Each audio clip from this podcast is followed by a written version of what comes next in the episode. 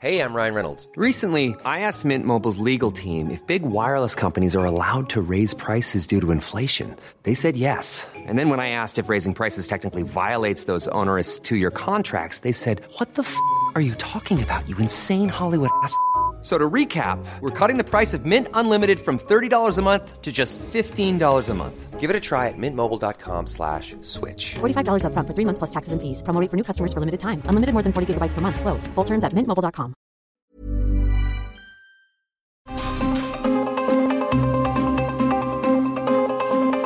El Heraldo Radio presenta Zona de Noticias con Manuel Zamacona. Zona de Noticias, el epicentro de la información.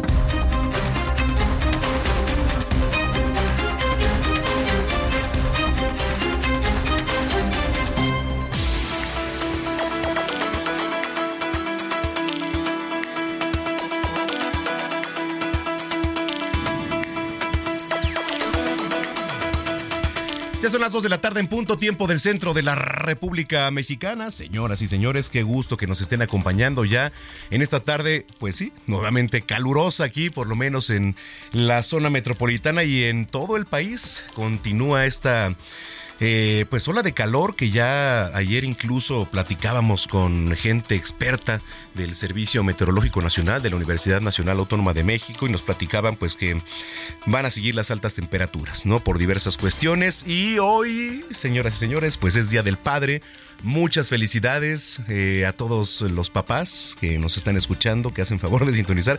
Y en especial, pues un abrazo muy grande ahí a mi papá, que ya anda en- viendo los juegos, seguramente ahí en, en- en la casa. Ahorita te alcanzo, pa, para darte un abrazo y este y pues lo mejor para todos los papás, ¿no? Gina Monroy, ¿cómo estás? Hola, ¿qué tal? Muy buenas tardes. Efectivamente, muchas felicidades a todos los papás y en especial al mío. Ah, muchas, claro. muchas felicidades. ¿Y dónde nos escucha tu papá? Pues supongo que ahorita anda en casa. Ah, en casa sí, también. ahí escuchando. Sí, ¿No? sí, sí. Muy bien, pues le mandamos un saludo también al papá de Gina y a todos los papás, un abrazo enorme. Este, refresquense porque hace bastante calor, ¿no? Hace Hoy, es una buena excusa. Hoy es, sí, hoy es un buen día, ¿no? Sí. Digamos, para tomarse una cerveza, para brindar, para pues estar ahí en, en familia, ¿no? Si, si familia. así lo desean. Eh, como siempre, los invito para que nos sigan en redes sociales, arroba Samacona al aire, le repito, arroba Samacona al aire y a visitar nuestra página que es www.heraldodemexico.com.mx, le repito, www.heraldodemexico.com.mx. Bueno, pues tenemos un gran programa, ya sabe, toda la coyuntura local, nacional, internacional. ¿Y alguien puede prender al aire, por favor? Aquí? es que está que aquí. está, No. que hierve. Y luego los domingos le voy a platicar aquí en Heraldo, en Insurgente Sur 1271, desde donde estamos transmitiendo. Los domingos, no sé por qué, y les hago un llamado allá abajo a la, a la gente favor. que por favor prenda el aire acondicionado, porque no sé por qué, por qué, por qué es domingo. O Yo sea, me imagino, hoy no hay mucha gente aquí en las instalaciones. no querrán, por favor, este, prender el aire acondicionado aquí en el edificio. Sí. Qué barbaridad. Nos eh, va a qué dar un calor hace. golpe de calor. Sí, porque además, para los que, digo, la mayoría de ustedes que nos vienen escuchando en el carro, en su dispositivo o en casa, aquí pues es una cabina y hay inhibidores de sonido, entonces está esponjado, digamos, aquí, es una pecera además, eh, eh, la cabina y hace mucho, mucho calor. Entonces, pues bueno, aquí andamos. Muchas gracias. Saludos, por cierto, ahí en Estados Unidos a los que nos ven a través de las cámaras web y usted también lo puede hacer en la página de, del Heraldo. Y bueno, a Beaumont, a Houston, a Atlanta, a Chicago, a Corpus Christi, muchos, muchos saludos allá a los paisanos que también nos ven y nos escuchan. Bueno, pues sin más, vamos a arrancar ya esta edición de Zona de Noticias a través de la señal de Heraldo Radio. Aquí la frecuencia es el 98.5 de FM. Soy Manuel Zamacona, bienvenidas, bienvenidos. Y vamos a comenzar y está Gina Monroy con el resumen de noticias. Resumen inicial, lo más importante ocurrido hasta el momento.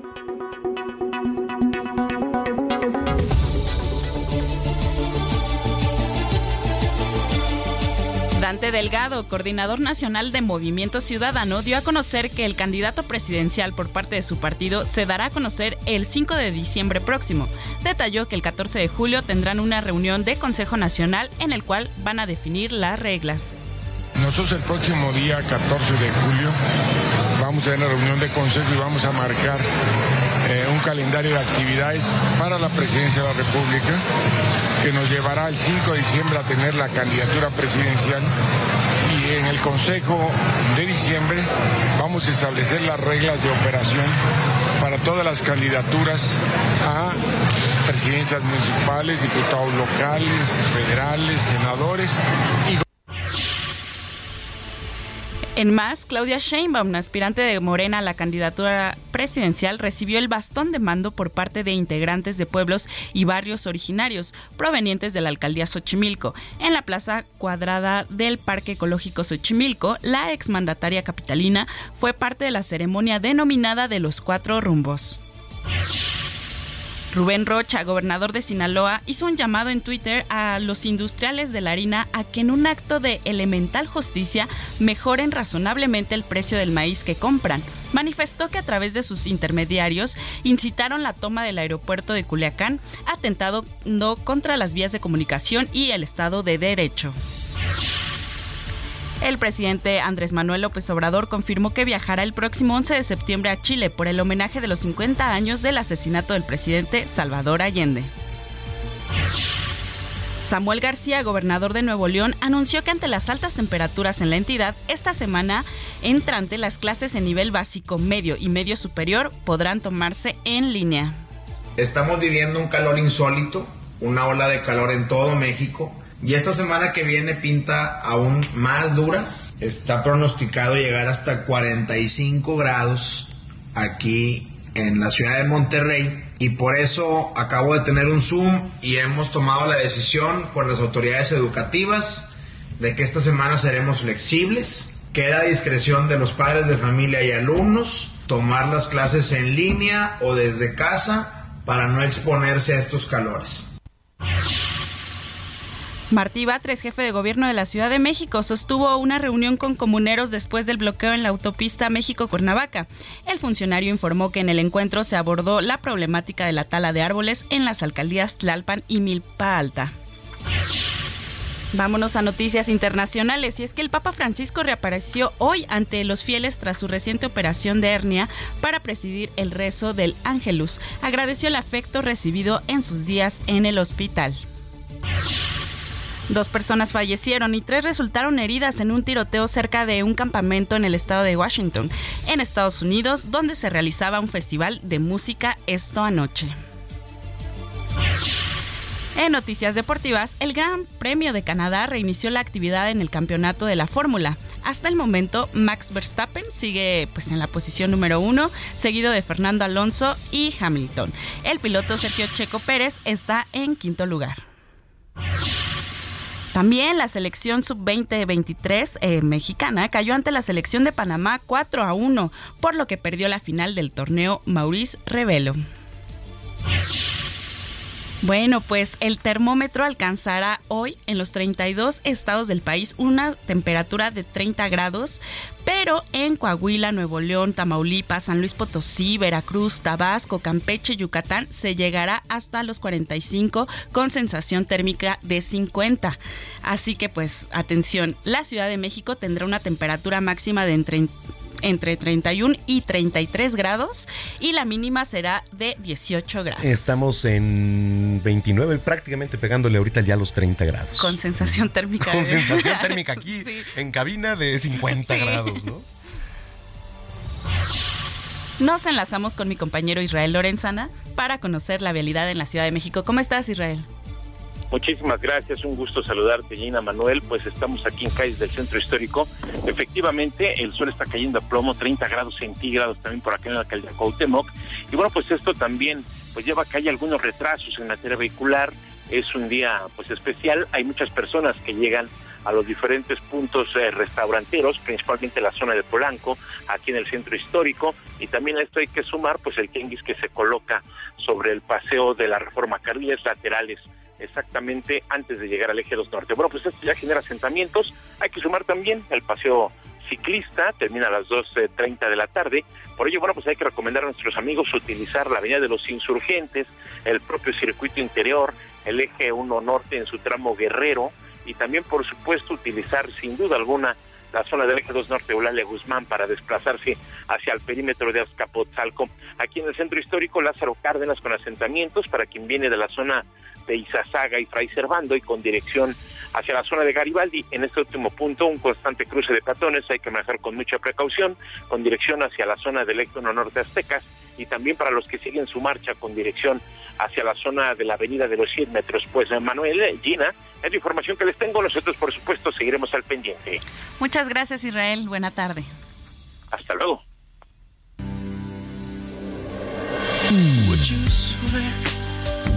that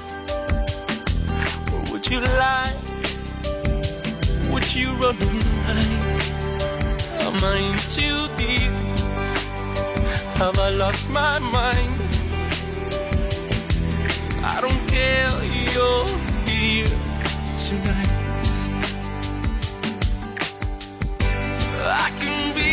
Bueno, pues el cantante español Enrique Iglesias encendió las alarmas nuevamente. Eh, tuvo que cancelar otro concierto por problema, eh, problemas de salud. Eh, recordemos que hace unas semanas abandonó el Tecate Emblema debido a que presentó una neumonía. Y pues bueno, no se ha dado a conocer más, pero anda grave de salud. Híjole. Sí. Este cantante, ¿quién? Enrique Iglesias. Enrique Iglesias, sí. Sí. Una canción que me gustaba mucho de él, no recuerdo. Experiencia religiosa. Ah, sí, esa.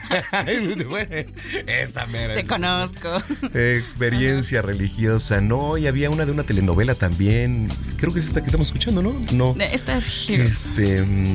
De la, cruzar las montañas y. Ah, ¿Cómo se llama sí. No, no me acuerdo, pero ya, ya. Ahorita Allá por allá, ¿no? Sí. ¿Cómo se llama esa rola de Enrique Iglesias? Salía en una telenovela. Salía en una telenovela. ¿Cómo? La de Héroe. Ah, Heroes. Sí, sí, sí. Sí, Héroe. sí. Es esta que estamos escuchando, pero en versión inglesa. Ahorita la estamos escuchando. Mm, sí, no, sí, pero ¿No no, es otra? esta, no, es otra, es otra. Bueno, la vamos a buscar. me- Vale. ¿Eh? ¿Sí? Sí. Bueno, dice por acá Diego Iván González que es Ah. una interpretación de Enrique Iglesias en español. En español. Pero bueno. Bueno, Así gracias. Gina. De nada.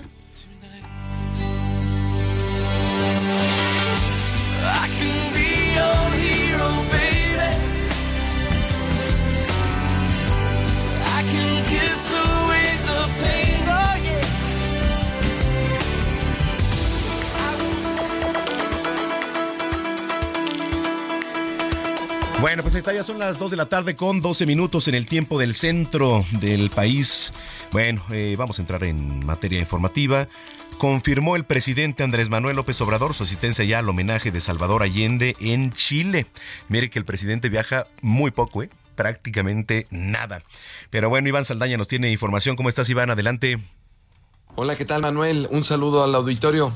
De gira en Quintana Roo, el presidente Andrés Manuel López Obrador confirmó ayer que el 11 de septiembre de este año estará en Chile para asistir a la ceremonia de homenaje al expresidente Salvador Allende a 50 años de su asesinato durante el golpe militar que dio el general Augusto Pinochet.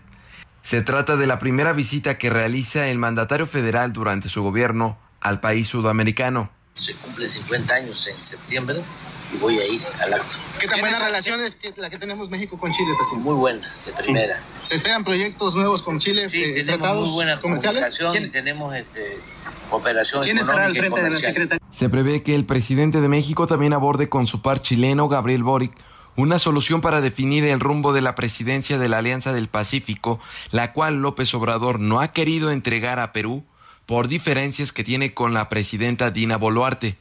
El tabasqueño fue entrevistado afuera del hotel en el que pernoctó en Chetumal, Quintana Roo, previo a supervisar la construcción de los tramos 5 y 6 del tren Maya, gira que continúa este domingo.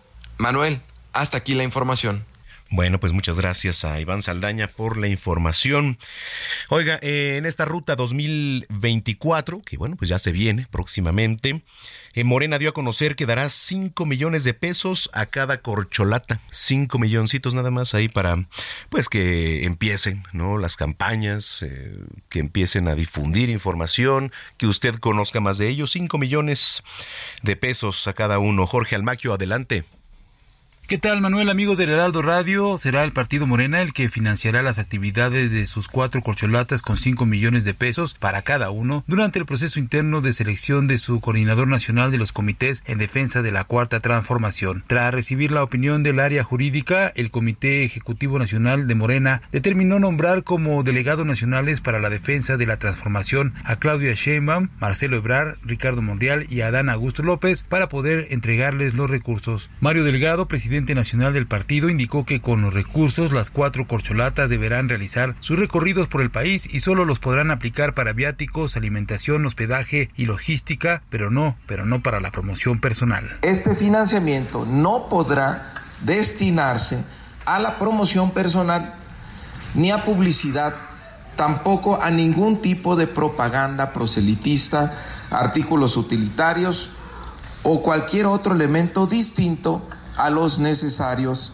para las tareas encargadas en este acuerdo. Expuso que las tareas como delegados nacionales serán promover, entre otros, los preceptos de la cuarta transformación. Promover la participación del pueblo en la vida democrática, difundir los logros de Morena y el legado del movimiento para la consolidación de la cuarta transformación, promover la revolución de las conciencias y la construcción de ciudadanía, realizar asambleas informativas, repartir la edición oficial de nuestro órgano de difusión, el periódico Regeneración, apoyar y participar en la discusión y elaboración del proyecto de nación, así como en los procesos de formación política del partido. El encargo como delegados correrá desde el 19 de junio hasta el 27 de agosto, en el que cada uno de ellos deberá transparentar sus gastos y presentar informes de manera semanal y quincenalmente estos se van a hacer públicos. En torno a los otros participantes, Manuel Velasco del Partido Verde y Gerardo Fernández Noroña del PT serán sus institutos políticos quienes deberán resolver la forma en que financiarán los recorridos, aunque el apoyo no deberá ser mayor a 5 millones de pesos para garantizar la equidad en el proceso.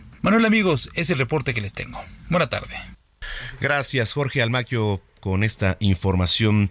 Bueno, vamos hasta el puerto de Veracruz. La jueza de control Angélica Sánchez fue detenida de nueva cuenta y ahora en la Ciudad de México, aquí.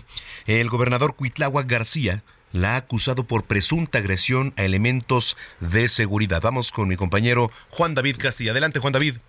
Saludo con gusto desde el estado de Veracruz. Así es, la jueza de control, Angélica Sánchez Hernández, fue detenida otra vez por elementos de la Policía Ministerial, ahora acusada de los delitos de tráfico de influencias y contra la fe pública.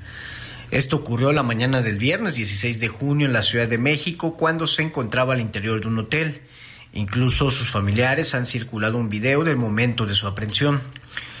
Los hijos de la jueza Ingrid y Gustavo Gómez declararon que su madre tenía un amparo federal y pese a ello fue arrestada por los ministeriales.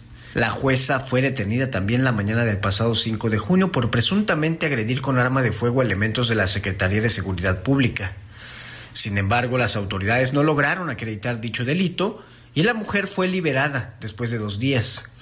El gobernador Cuitlagua García Jiménez acusó públicamente a la jueza de dejar en libertad a Itiel N., señalado del homicidio del diputado preista Juan Carlos Molina Palacios. El empresario ganadero de Guanajuato también fue acusado de los asesinatos de Leonardo Hernández, conocido como el Brujo, y Eneas Pérez, durante peleas de gallos en el municipio de Playa Vicente, al sur de la entidad, en el año 2018. La jueza Angélica Sánchez dictó el auto de no vinculación a proceso en el caso de Itiel, por falta de pruebas de la Fiscalía General del Estado. En esta ocasión, Angélica Sánchez sería presentada en audiencia inicial ante un juez del décimo primero Distrito Judicial de Jalapa, con sede en el penal de Pacho Viejo, municipio de Coatepec, para que se defina su situación jurídica dentro del proceso penal 297 diagonal 2023. Ayer viernes, el gobernador Cuitlavo García Jiménez declaró que la jueza se había dado la fuga pese a que estaba bajo investigación. La acusó nuevamente de haber liberado a Itiel, presuntamente alias Compa Playa, y opinó que el caso no puede quedar en la impunidad. Este es el reporte desde Veracruz. Excelente sábado, un abrazo. Gracias igualmente Juan David Castilla. Y de Veracruz nos vamos hasta el estado de Hidalgo porque renunció el exgobernador de Hidalgo, Omar Fayad, al PRI que bueno, pues la verdad nos sorprendía, ya se esperaba, pero bueno, vamos con José García que nos tiene la información. ¿Qué tal? Un saludo a todo el auditorio. Pues comentar que el exgobernador del estado de Hidalgo, Omar Fayad Meneses, presentó su renuncia como militante del Partido Revolucionario Institucional después de 40 años de haber sido integrante del Partido Tricolor. A través de una misiva enviada al Comité Ejecutivo Nacional del PRI, el exmandatario estatal expresó que las condiciones actuales del partido son diferentes y se ha limitado la participación política a quienes han sido independientes y han asumido puntos de vista que también deben valorarse en el Partido Tricolor, razón por la cual decidió renunciar al Instituto Político. De acuerdo con Fayad Meneses, el PRI le brindó las oportunidades para desempeñarse como servidor público en distintos cargos, por lo cual agradeció la militancia por el apoyo recibido durante las cuatro décadas en las que militó en el tricolor. Recordó que las anteriores dirigencias nacionales del PRI dieron cabida a todas las voces del partido, por lo cual tuvo la oportunidad de disentir por parte de la voluntad de los militantes que ejercen sus derechos políticos electorales. Pero las condiciones actuales de la dirigencia nacional encabezada por Alejandro Moreno y Carolina Villano han impedido que puedan participar otras expresiones del partido. También refirió que se vio obligado a renunciar a su militancia prista al recordar que se trató del gobernador tricolor más votado en la historia de la entidad, además de los distintos cargos públicos que ostentó como diputado federal, senador y alcalde de Pachuca, y por lo cual se espera que los militantes que piensan diferente tengan grandes oportunidades en el futuro. Omar Fayad renunció al PRI después de haber intentado participar en el Consejo Nacional del Tricolor, planilla que fue impedida participar en el proceso interno del Tricolor después de haber sido señalado por el presidente Andrés Manuel López Obrador como una de las opciones para ocupar la Embajada de México en Israel. Fayad Meneses, durante el proceso electoral del año pasado, manifestó su inconformidad por la designación de Carolina Vigiano como aspirante a la gobernatura de Hidalgo al acusar que la dirigencia nacional había traicionado a la militancia perista al registrar la bandera del partido a través del Partido Acción Nacional. Omar Fayad Meneses comenzó su carrera política en 1985 ocupando diferentes cargos en la administración pública estatal además de haber sido dos veces diputado federal, senador, alcalde de Pachuca y gobernador de Hidalgo entre 2016 y 2022, además de que fue acusado por la dirigencia nacional del PRI de haber sido responsable de entregar la gobernatura al Movimiento Regeneración Nacional. Es la información que tenemos hasta el momento desde el estado de Hidalgo. Muchas gracias a mi compañero eh, José García, allá desde Hidalgo. Oiga, eh, ¿usted sabe cuál es el origen del Día del Padre? Y reiteramos una felicitación, por cierto, a todos los papás que nos están escuchando. Hoy 18 de junio se conmemora en México y en muchos países del mundo ¿eh? el Día del Padre. Vamos con mi compañero Antonio Anistro que nos tiene la información. Aunque no hay un día específico en el calendario, el Día del Padre se festeja el tercer domingo de junio, una fecha especial en la que se honra y celebra la figura paterna en la vida de cada persona. Pero, ¿qué plan se tiene previsto para este día en los hogares mexicanos? Algunos alistan el asador para la clásica carnita asada y la partida del pastel. Pues en mi casa sí me lo festejan. Mi esposa y mis hijos. Una comidita que... Comida. Hacemos una comida que sale fuera de lo, de lo común. Pastel chiquito y... Mi familia me festeja ese día y bueno, regularmente año con año también este, igual a mi papá también hacemos una reunión pues en grande. Reuniones familiares, salir a las calles a pasear, comer en restaurantes y uno que otro viaje de fin de semana serán las principales actividades. Este año la celebración será el domingo 18 de junio. Pero ¿cuál es el origen del Día del Padre? Tuvo lugar en Washington el 19 de junio de 1910. Se celebraron misas como homenaje a los padres en otras ciudades de Estados Unidos. Oficialmente se celebran en todos los Estados Unidos desde 1924, cuando el presidente Calvin Coolidge lo declaró celebración nacional. En México comenzó a celebrarse en la década de los 50 en las escuelas con el fin de reconocer a la figura paterna en las familias y la trascendencia de los padres en ella. Para este día es común que reciban algún obsequio.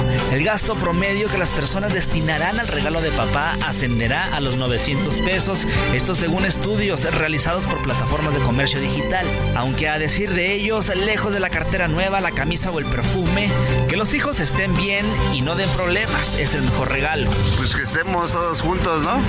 Pero pues con eso es más que suficiente. Ya lo demás llega solo. Los hijos, pues que fueran buenos ciudadanos, buenos cristianos, buenas gentes, ante todo la preparación, la educación que les dé uno, eso es lo que lo hace uno feliz como padre.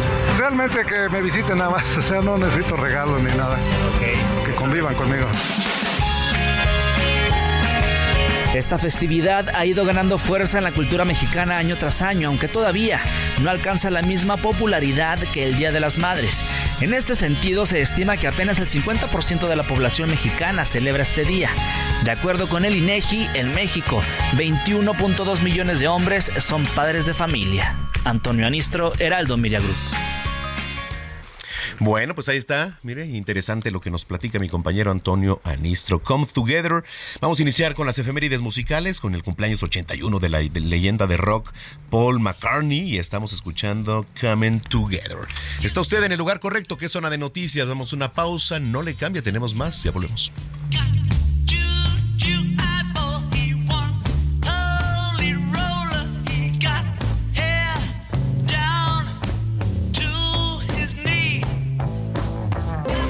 A una pausa y regresamos con Manuel Zamacona a Zona de Noticias.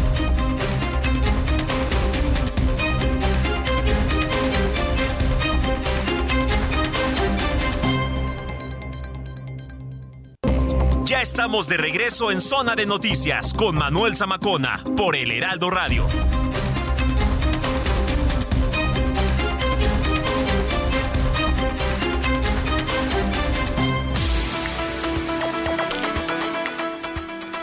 Ya son las 2 de la tarde con 30 minutos en el tiempo del centro del país. Eh, pues sí, uno de los días más celebrados en todo el mundo, independientemente de países, de culturas, de lo que usted me diga, es el Día del Padre. Ojo, no tanto como el impacto que tiene el Día de la Madre, mm, pero ni por mucho. Por mucho se celebra eh, el Día de la Madre con pues mayor efusividad, digamos. Pero bueno, hoy es un día muy especial para hacer homenaje a nuestros padres, decirles cuánto los queremos, lo importante que son para, pues, por supuesto, la crianza de los hijos. Y con esta fecha se pretende resaltar la importancia de la figura paterna en la vida de las personas, destacando su rol, pues, en la integración, en el mantenimiento del núcleo familiar. Y a ver, usted dice, ¿cuándo es el Día del Padre?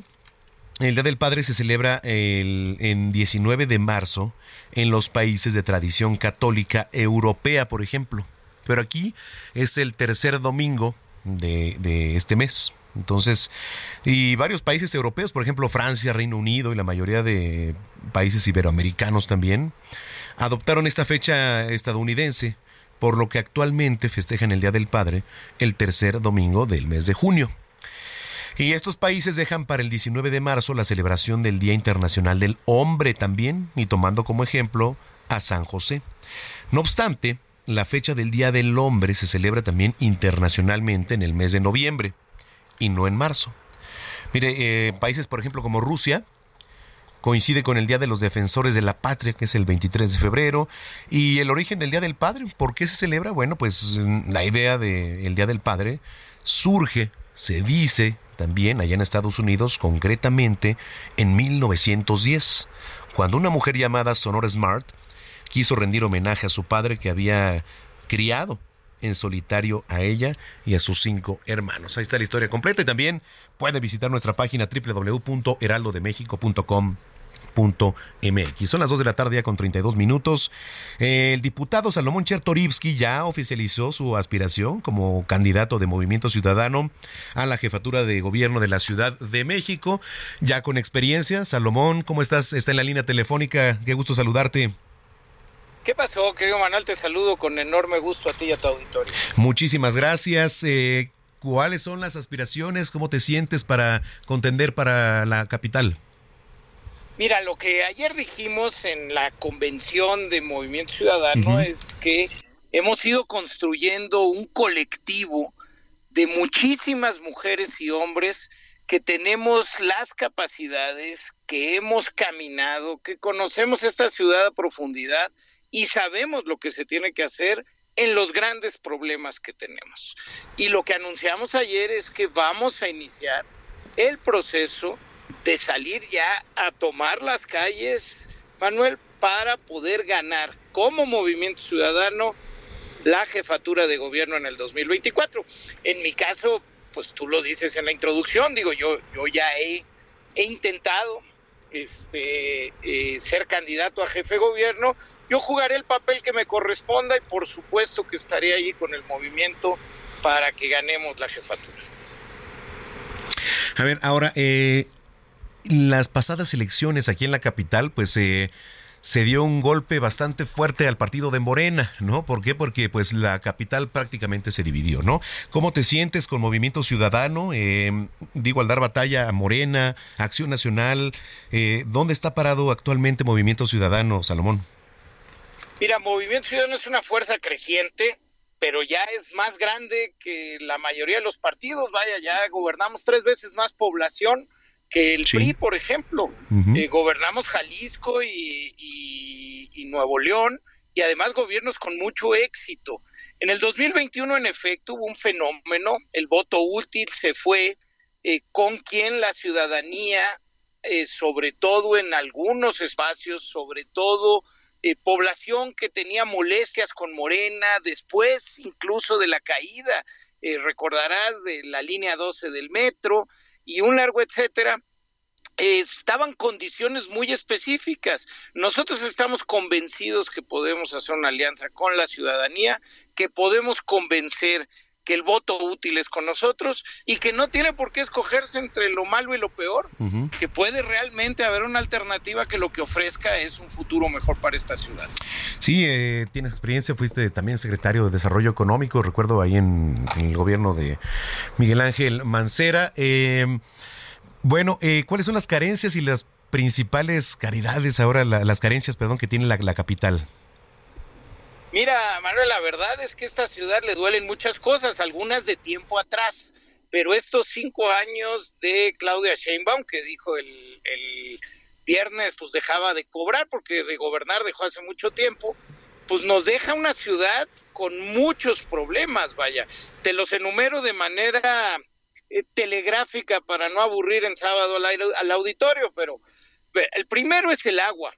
Si no hacemos algo realmente inteligente, que requiere de muchos recursos. Empezamos ya, eh, vamos a tener un serio problema. Hoy ya 20% de los hogares que solían tener agua corriente no lo tienen, Manuel. Necesitamos desde reparar toda la infraestructura del Cutzamala, invertir con la gente que cuida las montañas en Michoacán y en el Estado de México. Necesitamos recuperar el agua para que la recarga de nuestros mantos acuíferos se pueda dar y no estemos sacando más agua de la que eh, estamos rellenando.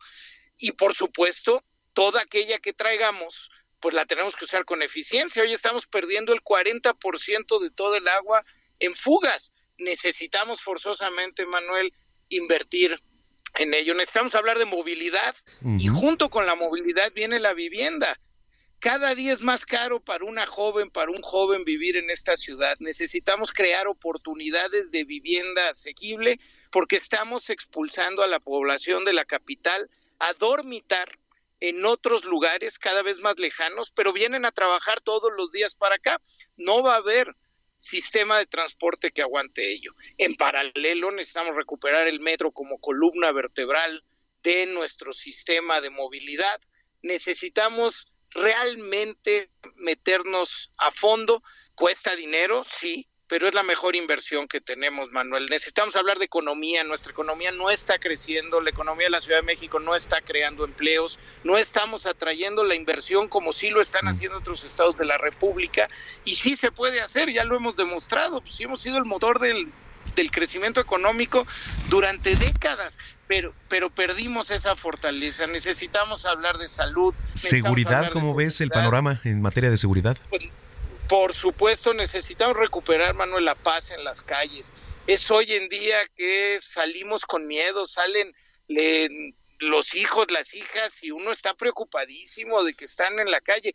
Necesitamos un nuevo sistema de justicia, necesitamos una reconstrucción completa de las funciones policiales, necesitamos un nuevo ministerio público, necesitamos aprovechar la inteligencia. Todo ello se puede hacer, Manuel, se puede hacer con un gobierno que realmente esté dedicado a trabajar por la ciudad. Y te diría una última, ¿eh? necesitamos recuperar la dignidad como chilangos, porque esta ciudad es muy orgullosa de ser lo que es, de enfrentarse al gobierno federal cuando se tenga que enfrentar, cuando hay posiciones diferentes, por ejemplo, en libertades individuales. Lo debemos de volver a traer en la mesa porque estos últimos años han sido de una, eh, pues sea, sea, nuestro carácter de, de, orgullo se ha deteriorado para complacer lo que el gobierno federal quiere de nosotros. Tenemos que recuperar esa fuerza, Manuel, entre muchas otras cosas, claro. Sí, correcto. Eh, el tema de las alianzas, eh, digo, ya lo dijo también Dante Delgado, no hay manera de hacer una alianza en 2024. Vamos en alianza con la ciudadanía y por supuesto este, la política se va haciendo, Manuel. Eh, en la política hay que tener mucho diálogo siempre y, y, algo que es muy importante y del mismo Dante Delgado nos los ha enseñado mucho este, a quienes estamos en, en Movimiento Ciudadano, este, pues vamos a hacer política, no, no la declaremos antes de tiempo, este, uh -huh. hagamos política, hagamos la política de la buena, pero eso sí, pues hagámosla transparente, hagámosla clara, digámosle a la ciudadanía las cosas y, y sin engaños, porque pues, pues ahora sí que el PRI de Alito Moreno está engañando todo el tiempo, pues es imposible pensar que se puede hacer una alianza con él. No se puede uno sentar a la mesa a negociar con él, vaya. Bueno, pues eh, vamos a estar muy pendientes de todo este proceso eh, rumbo a la jefatura de gobierno aquí de la capital. Yo te agradezco mucho que nos hayas tomado la comunicación, Salomón. El agradecido soy yo siempre, que estés muy bien.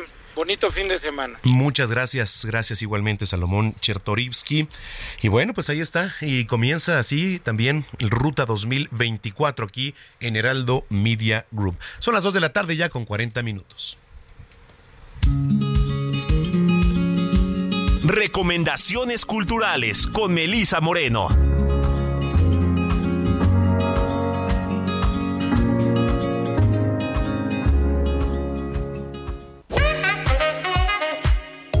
Bienvenidos a la Agenda Cultural del Heraldo de México. Yo soy Melisa Moreno y esta es nuestra selección para Zona de Noticias.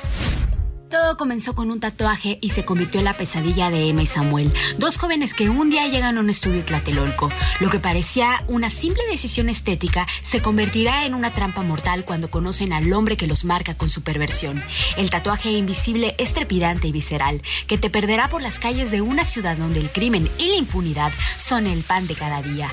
Una novela que te hará reflexionar sobre las cicatrices que deja la violencia en nuestra sociedad y en cada uno de nosotros. Esta es una historia de y tatuajes, de locura y muerte, llena de momentos intensos y cinematográficos, que demuestra que el destino nos puede estar esperando a la vuelta de la esquina. El tatuaje invisible de Eric de Kerpel es editado por Suma. Hablar del lago de los cisnes es hablar del ballet mismo, tutús, zapatillas y puntas. Es la primera referencia que propios y extraños tienen de la danza clásica y probablemente el ballet más representado en el mundo. En esta ocasión, el Ballet de la Ciudad de México lo presenta como su nueva producción Bailame un cuento, Lago de los Cisnes. Desde siempre, el acercar a nuevos públicos a las artes escénicas, en especial a la danza, ha sido un objetivo primordial para el Ballet de la Ciudad de México. La instancia está convencida que de esta primera experiencia como espectador pueden surgir amantes de este arte. También de este encuentro con el arte coreográfico es de donde nace la inquietud de estudiar esta disciplina, lo cual se convierte en algunos niños y jóvenes en una profesión y para la mayoría en un valiosísimo y muy enriquecedor complemento en su educación. El espectáculo se presenta en una corta temporada en el Teatro Xola Julio Prieto hasta el 2 de julio, los sábados y domingos a la una de la tarde el Museo del Estanquillo anunció su nueva exposición que por primera vez presenta las colecciones de Monsiváis desde su perspectiva feminista. La muestra explora las representaciones sociales de las mujeres de acuerdo con los estereotipos de género asignados socialmente, así como las resistencias e identidades que ellas mismas se han dado, a través de obras en diversos formatos, de una pluralidad del artista y autores de diferentes géneros. Aborda temas como el sexismo, el patriarcado, la violencia machista, el amor romántico, la resistencia al sometimiento y los feminismos, a través de las reflexiones y crónicas escritas sobre el tema por Carlos Monsiváis a partir de obras de artistas como los hermanos Valleto, María Santibáñez, Leopoldo Méndez, José Guadalupe Posada, Cruz y Campa, David Alfaro Siqueiros, Alberto Isaac, Teresa Nava, Teodoro Torres y Susana Navarro, así como Roberto Montenegro, Olga Costa, Lola Cueto, Graciela Iturbide, Mariana Yampolsky, Yolanda Andrade, Katy Gorna, Rius, Agustín Jiménez, Nacho López, Leonora Carrington, Joy Laville, Aurora Reyes, Diego Rivera, José Clemente Orozco y Ernesto García. Entre muchos otros, la exposición rinde homenaje a la lucha de mujeres libertarias y al pensamiento feminista de Monsiváis. Mujeres y Feminismos en las Crónicas y Colecciones de Carlos Monsiváis estará disponible al público hasta el 6 de noviembre. Esta fue la agenda cultural de esta semana. Yo soy Melisa Moreno y me encuentras en arroba melisototota. Nos escuchamos la siguiente.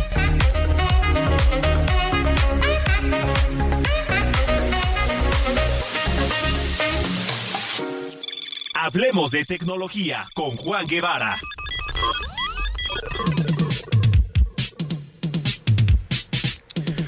Bueno, pues hacemos contacto hasta la ciudad espacial. Allá en Houston, Texas, está mi estimado Juan Guevara, que como siempre nos trae temas muy interesantes. ¿Cómo es posible que mis genes ya están en el Internet, Juan Guevara? Platícanos eso. Mi queridísimo Manolo Zamacona, bueno, pues fíjate que así es. Eh, fíjate que muchas personas se han hecho el análisis genético en diferentes eh, aspectos, ¿no? Eh, ¿Qué es lo que estamos hablando? Lo que estamos hablando es que hay varias compañías que ya te ofrecen el descubrir tus ancestros, descubrir eh, prácticamente, bueno, pues eh, tu ascendencia, ¿no? Y lo que hacen estas empresas, que es muy interesante y además a veces este un poquito eh, tiene sus desventajas, es bueno, tú le mandas una muestra de tu saliva, la mandas por mensajería, que estos estudios ya también están tanto en Estados Unidos como en México, lo mandas a una de estas empresas, estas empresas cotejan eh, millones y millones de muestras genéticas alrededor del mundo y entonces te regresan un eh, pues un mapa de cuál es tu ascendencia, ¿no? Es decir, todos en el planeta tenemos una eh, tenemos una ascendencia común, sabemos que venimos de ciertas regiones de África y de ahí, bueno, eh, van descubriendo o van o van diciéndote con el tiempo hacia dónde se fueron fueron migrando tus ancestros, ¿no? Obviamente, muchos mexicanos tienen una ascendencia española, una una una ascendencia de Castilla y de ahí, bueno, diferentes regiones de México y inclusive, bueno, se puede ver en 1970, 1980 eh, inclusive desde, 1900, desde 1976, la gente, bueno, emigra a diferentes partes de Estados Unidos. Ahora, ¿qué es la desventaja que esto tiene? Que, pues, digitalizan tu genoma humano, es decir, tu componente genético, lo meten a una base de datos, y entonces estas compañías ya tienen una, pues hasta cierto punto, una idea exactamente de quién eres. Y esto es lo que preocupa por muchas razones. Primero, porque estas compañías te pueden, eh, de alguna manera, eh, con el tiempo van mejorando sus modelos, sus algoritmos para poder determinar con más precisión de dónde vienes, pero también empiezan a proyectar el tipo de enfermedades a las que tienes propensión, gente que puede tener diabetes, presión arterial alta, alto colesterol, que son muchos aspectos que son genéticos, gente que le puede dar eh, problemas de corazón, todo eso tiene que ver con genética. Y el problema es, ¿qué va a suceder si esos datos se venden a empresas de, de, seguro, de vida, eh, empresas de, de, seguro personal, seguros de hombre clave, y entonces ese tipo de genética, ese tipo de información tuya pues ya prácticamente está en manos de terceros. ¿Qué va a pasar cuando o si es que estos datos te hackean, si es que estos datos te roban, si es que, porque al final de cuentas son datos lo que realmente ellos guardan, y se pueden crear eh, pues enfermedades específicamente para atacar cierto tipo de etnicidad, cierto tipo, cierto tipo de, de personas o de regiones. Y esas son las, las, preguntas que nos estamos empezando a hacer. Porque, bueno, eh, sí es muy padre, y te lo digo porque yo ya lo hice, es decir, un estudio genético de quiénes son tus ancestros y de dónde vienen, inclusive eh, hay muchas muchas personas que han encontrado pues eh, familiares lejanos que no sabían que tenían inclusive conozco historias de personas que pudieron encontrar hijos que no sabían que tenían, ¿sí? Por, pues de alguna manera, eh, eh, vaya, donaron eh, esperma o lo que sea, pues, y al final del día, pues encuentran a parientes que no sabían que existían. Eso tiene su componente, pues padre, ¿no? Romántico, interesante. Sí, sí, sí. Pasa cuando este, cuando este tipo de información te puede eh, mal utilizar y pues qué más privacidad puedes querer mantener en privado que tu propio mapa genético. Entonces, estas son las preguntas que se están empezando a hacer porque no hay peor robo de identidad que el robo de tu identidad genética. O sea, realmente es cuando realmente llegamos al peor de los robos de las identidades, ¿no? Olvídate que te hackeen tu cuenta de WhatsApp. Imagínate que tengan copia de tu genoma, de tu mapa genético. Entonces aquí la pregunta que se están empezando a hacer muchos es si vale la pena hacerlo, pero sobre todo cómo se protege esta información, porque al final del día, pues no te la robaron. Tú decidiste hacerte un estudio de este tipo y entonces tú, de manera voluntaria, pues permites que se te haga un estudio de esta clase. La pregunta aquí de todos nosotros es, bueno, ¿qué hay que hacer? Entonces, aquí les van consejos prácticos para aquellas personas que de alguna manera quieran llegar a hacer este tipo de estudios y que sepan los riesgos a los que se pueden eh, enfrentar. Porque son, son estudios muy populares. Antes costaban un dineral hacerlo, ahora realmente son muy accesibles para la mayoría de todos nosotros. Por lo tanto, esto hay que tener en cuenta. Primero, que sepan que una vez cualquier cosa está en el Internet, pues es para siempre. Una vez que liberas cualquier tipo de información, y se la das a una tercera persona, no hay forma de recuperarla, no hay forma de borrarla, al final del día es lo que es. Número dos, eh, también es importante que todo este tipo de información puede ser utilizada en tu contra. Si tienes algún trámite legal, si tienes algún trámite eh, que tenga que ver con tus propiedades, que tenga que ver con eh, la forma o que vas a dejar tus bienes a terceros o a tus hijos o a tus nietos, bueno, si te sale por ahí un, pilón un domingo 7, y eh, también te puede generar un problema. Ese es número dos.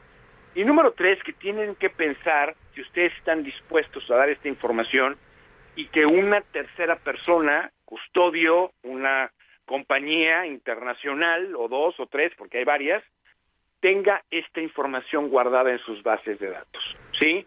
Porque está, ya hay legislación en los Estados Unidos, por ejemplo, en donde si existe esta información, ellos tienen acceso para evaluar tu riesgo de vida.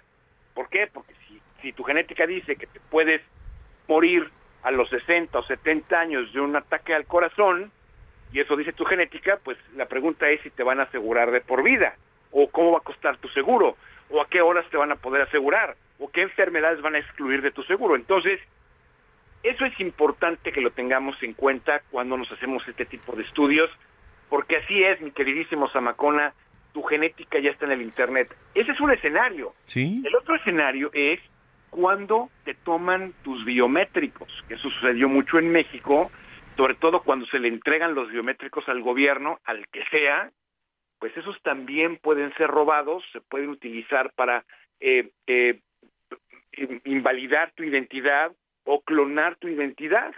Entonces son preguntas que uno nos tenemos que hacer cuando uno decide darle este tipo de información a un gobierno, a una, a una entidad o a este tipo de empresas que pues te dicen de dónde vienes. No necesariamente hacia dónde vas, pero de dónde vienes. Pero sí, de dónde vienes.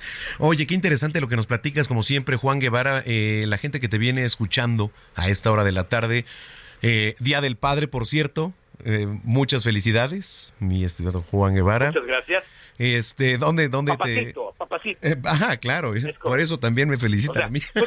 felicidades para ti, ¿no? A ti te dicen, a ti te dice papacito. Sí, sí, sí, por supuesto. Aquí. Más de una. uy, claro, sí, desde luego. Oye, Juan, este, ¿dónde. ¿dónde te sigue la Este, gente? Ahí les va a mis redes sociales. Juan Guevara TV, se lo repito, Juan Guevara TV. Y aquí estamos listos y dispuestos para contestar sus preguntas sobre tu tecnología. Bueno, pues te mando un abrazo, muchas gracias, felicidades nuevamente y estamos en comunicación. Nos escuchamos dentro de ocho días. si Dios lo permite. Gracias. Gracias, Juan Guevara. Bueno, vamos a continuar con las efemérides musicales de hoy, con el aniversario luctuoso del rapero Take Off, quien nació el 18 de junio de 1994 pero en 2021 falleció y por eso lo estamos escuchando. Esto es Last Memory. Con esto nos vamos a la pausa. Usted está en el lugar correcto, es hora de noticias. Se fue la primera hora de información. Regresamos con más. Hay cine, espectáculos, deportes, así que no le cambie. Volvemos. Half a million on the necklace. Half. Young rich niggas, we successful. successful. Say she wanna feel special. What? That Coco make her feel special. Coco. I count a hundred or better. 100. Back in 200 or better. 200. I might go put all my chains on. I just might change up the weather. Change. She pop a perk and pussy wetter. Drip. I met the bitch at Coachella. Coachella. If she knew Taylor, she probably do better. But can I get an E for effort? E. I pray to God to watch my sins. God, the form against me, not a weapon. No weapon. Ask him where do I begin? Where? Devil trying to take my blessings. My blessings. They don't know the meaning of the white. Vamos a una pausa y regresamos con Manuel Zamacona a Zona de Noticias.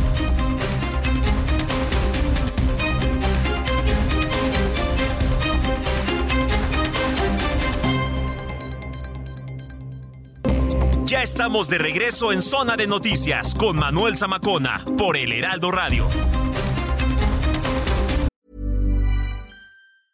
Spring is my favorite time to start a new workout routine. With the weather warming up, it feels easier to get into the rhythm of things. Whether you have 20 minutes or an hour for a Pilates class or outdoor guided walk, Peloton has everything you need to help you get going.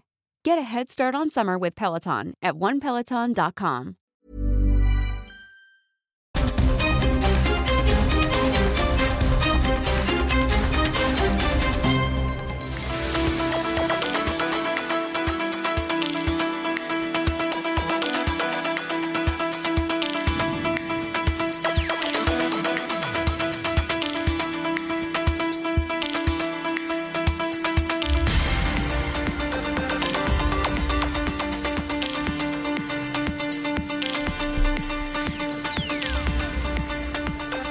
3 de la tarde en punto hora del centro de la República Mexicana. Señoras y señores, muy buenas tardes. Sean todos bienvenidos a esta segunda hora de esta emisión dominical de su programa Zona de Noticias con Manuel Zamacona. En vivo y en directo desde los estudios del Heraldo Radio en Insurgentes Sur 1271, Colonia Insurgentes Extremadura, al sur de la Ciudad de México. Cuando en este momento son las 3 de la tarde con un minuto hora del centro de México, le damos la bienvenida a esta segunda hora de Zona de Noticias.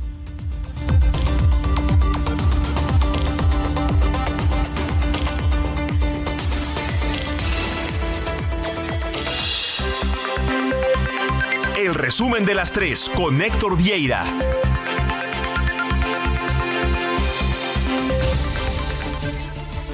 A través de su semanario Desde la Fe, la Arquidiócesis Primada de México advirtió que la violencia por la que atraviesa el país es un flagelo que se agudiza a través del tiempo, al recordar el asesinato de los sacerdotes jesuitas Javier Campos Morales y Joaquín Mora Salazar, ocurrido el 20 de junio de 2022. Familiares, esposas e hijos de padres de familia desaparecidos se concentraron este domingo en la Estela de Luz de la Avenida Paseo de la Reforma, donde colocaron listones y flores alrededor de sus fotografías. Esto a manera de homenaje por el Día del Padre y además se sumaron a la exigencia de justicia a las autoridades federales.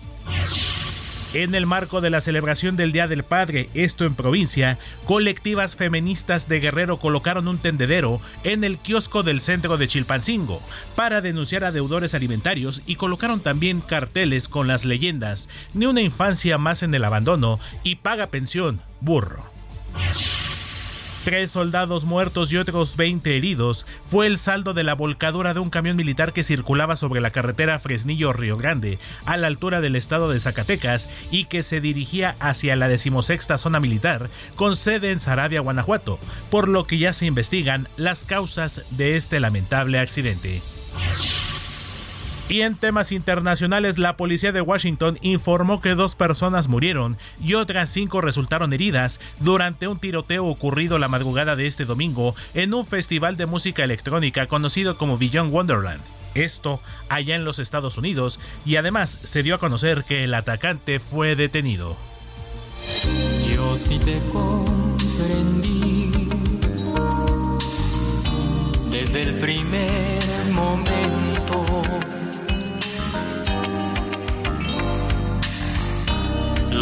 Sin dudar ya no tenía remedio. Quizás mejor. Y este domingo 18 de junio que estamos celebrando en México el Día del Padre, recordamos uno de los duetos más emotivos de la música en español. El príncipe de la canción José José interpreta junto con su hijo José Joel La Fuerza de la Sangre, un tema que forma parte del disco titulado Grandeza Mexicana que fue lanzado en el año de 1994. Esto es La Fuerza de la Sangre con José José y José Joel. La fuerza de la sangre, la fuerza del amor,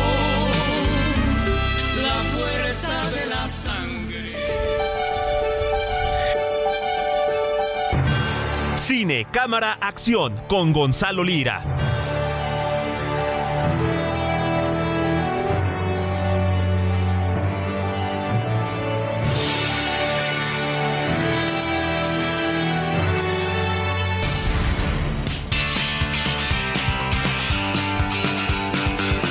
Bueno, pues vamos a las recomendaciones en cine. Gonzalo Lira, ¿cómo estás?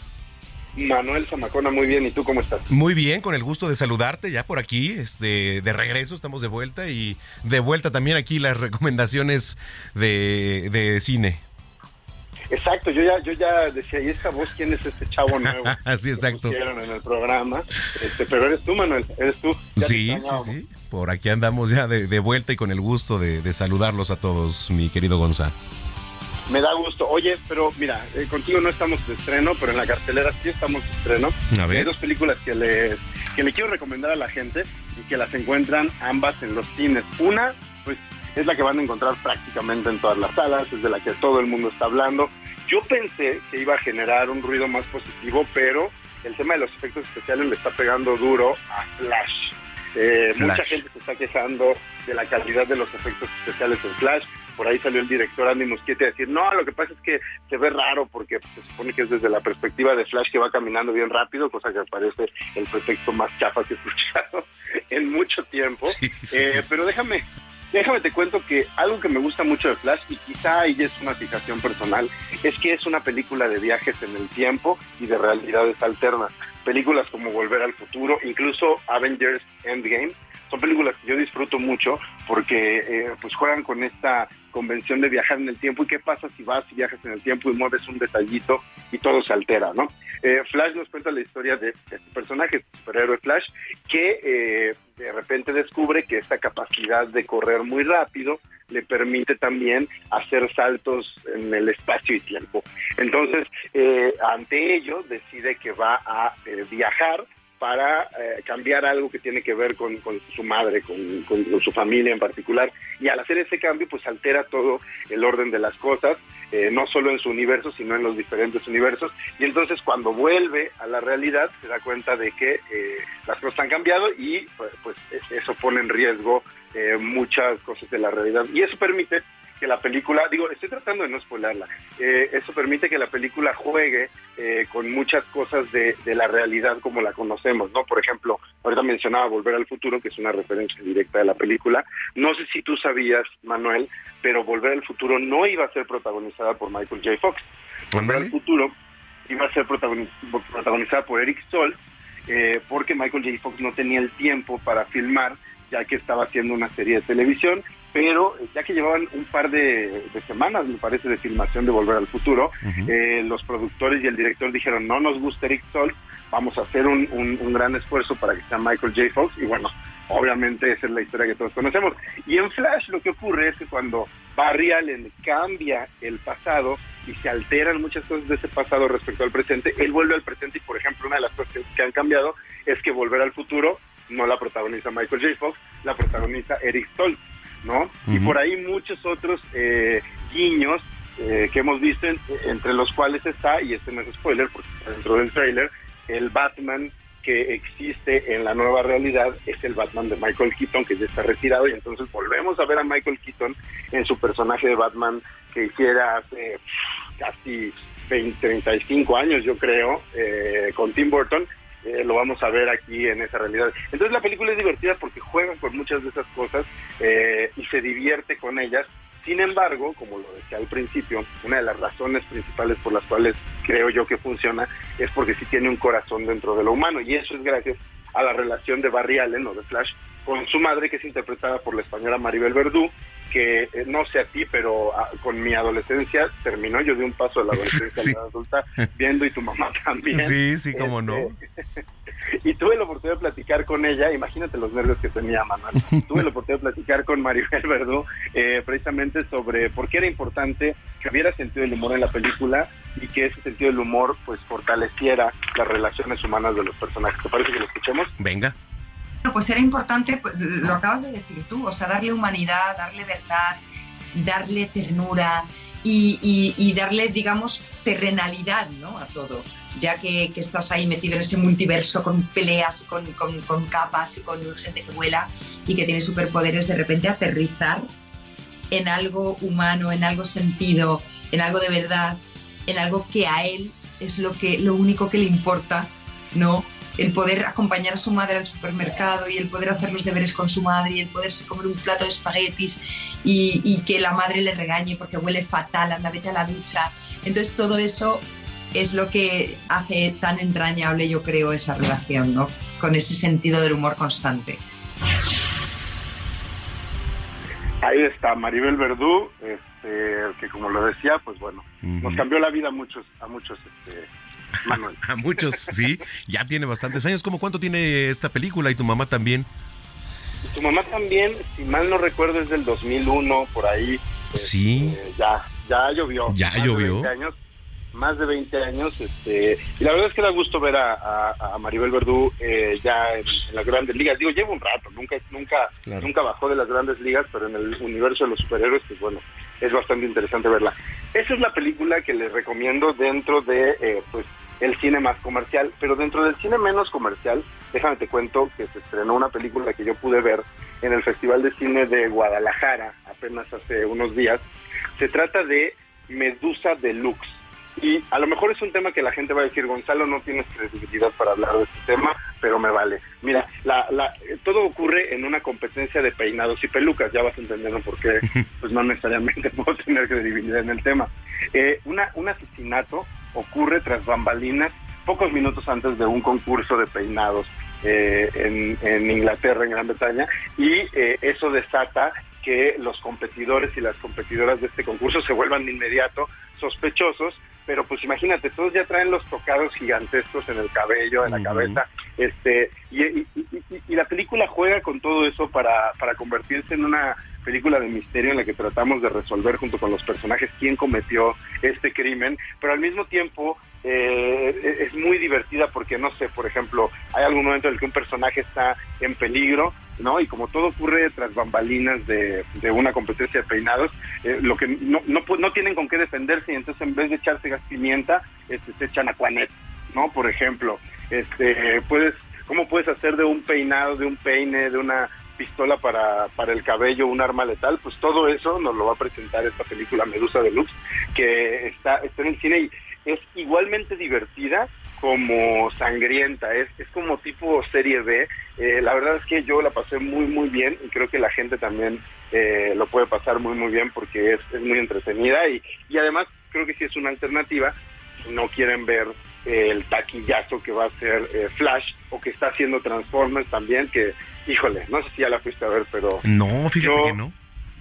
No, mira, cuida tus neuronas, Manuel, cuida tus neuronas, las necesitas, este, todos necesitamos de un poco más de neuronas que un poco menos, y Transformers, creo que sí, esta saga es cada vez más un atentado contra ellas.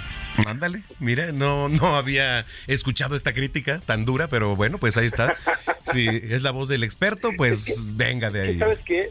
Cuando tú haces películas solo con la finalidad de vender juguetes, pues hay, algo falta, ¿no? Falta una intención primordial que es la de que la película salga bien. Claro. Sí, sí, sí principalmente. Oye, Gonza, pues este, como siempre, ahí están las recomendaciones. La gente que te viene escuchando, ¿en dónde te puede seguir en redes sociales y ver, por supuesto, temprano mañana ya en la televisión? claro, nos vemos en las redes como arroba gonis, Z. Si tienen dudas de algún estreno o alguna recomendación, lo pueden buscar ahí conmigo. Y eh, nos vemos, como bien lo dices, mañana de lunes a viernes, eh, en punto de la, bueno, de 7 a 9 en las noticias de la mañana con Mario Maldonado y luego de 9 a 11 en esta mañana con Alejandro Gancho y Paulina Greenham. Mm, bueno. En Heraldo Televisión, obviamente. Sí, por supuesto, está el Canal 8. Bueno, muchas gracias, eh, Gonza, te mando un abrazo y nos escuchamos dentro de ocho días. Otro para ti. Bueno, pues son las 3 de la tarde con 14 minutos. Antes de irnos con, la eh, con las este, recomendaciones perdón, de, de Alex. Eh, el Sismológico Nacional eh, está actualizando un sismo de magnitud 6.4 ya actualizado, ¿eh? Eh, allá al este de San José del Cabo, en Baja California Sur. Entonces, mire, si usted nos está escuchando por allá, no sé, por los com- comentarios, eh, bueno, estuvo bastante fuerte ahí el, el movimiento. Entonces, pues díganos eh, si usted nos está escuchando allá también, si es que lo sintió, cómo lo sintió. Por lo que estoy leyendo, la verdad es que mm, no fue tan tan grave, digo, no pasó eh, nada, saldo blanco hasta el momento, pero vamos a estar actualizando y mientras tanto vamos a las recomendaciones en lo que eh, también se actualiza el, el sismológico nacional, que hay que recordar que también se está actualizando constantemente y por eso, bueno, pues vamos a ver eh, en unos minutos más qué es lo que pone a través de su cuenta en Twitter, que es arroba sismológico.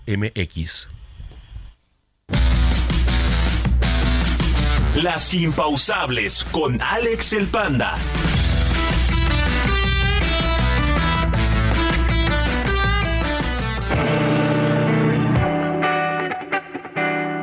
En esta ocasión demostraremos que las producciones mexicanas son de gran calidad y nos pueden ofrecer tanto historias de misterio e intriga y series con varias horas de diversión.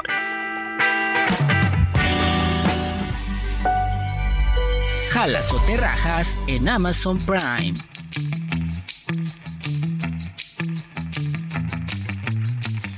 Una serie de seis capítulos donde al fin veremos en qué termina la competencia del dios del internet, el escorpión dorado, y el dios de la televisión, Facundo. En cada capítulo de media hora se enfrentarán a una serie de retos que les pondrán sus mayores enemigos. Personalidades como Roberto Palazuelos, Franco Escamilla, El Diablito, Miguel El Piojo Herrera y Lolita Cortés los harán competir y el perdedor tendrá un castigo extremo para poder avanzar a la siguiente prueba. Los dos primeros capítulos ya están disponibles y saldrán dos por semana cada viernes. Isla Brava en VIX Plus. Protagonizada por Fernando del Castillo y Flavio Medina, en esta serie conoceremos la historia de Lucía y Alfredo Suárez, una familia de clase alta. La historia comienza cuando Lucía decide declararle a Alfredo que tiene una aventura con su hermano menor, y esa misma noche Alfredo desaparece misteriosamente. Una historia de misterio, amor prohibido y venganza en torno a una desaparición donde no hay cadáver ni indicios de violencia, y la búsqueda de Alfredo revela una historia tenebrosa, llena de avaricias, chantaje, deudas de juego y la revelación de un perverso secreto familiar. Si quieres conocer estas y más recomendaciones y además estar al tanto de las últimas noticias del mundo geek, no te olvides de seguirme en todas las redes sociales como Impausable con Alex el Panda. Cuídense mucho. Bye.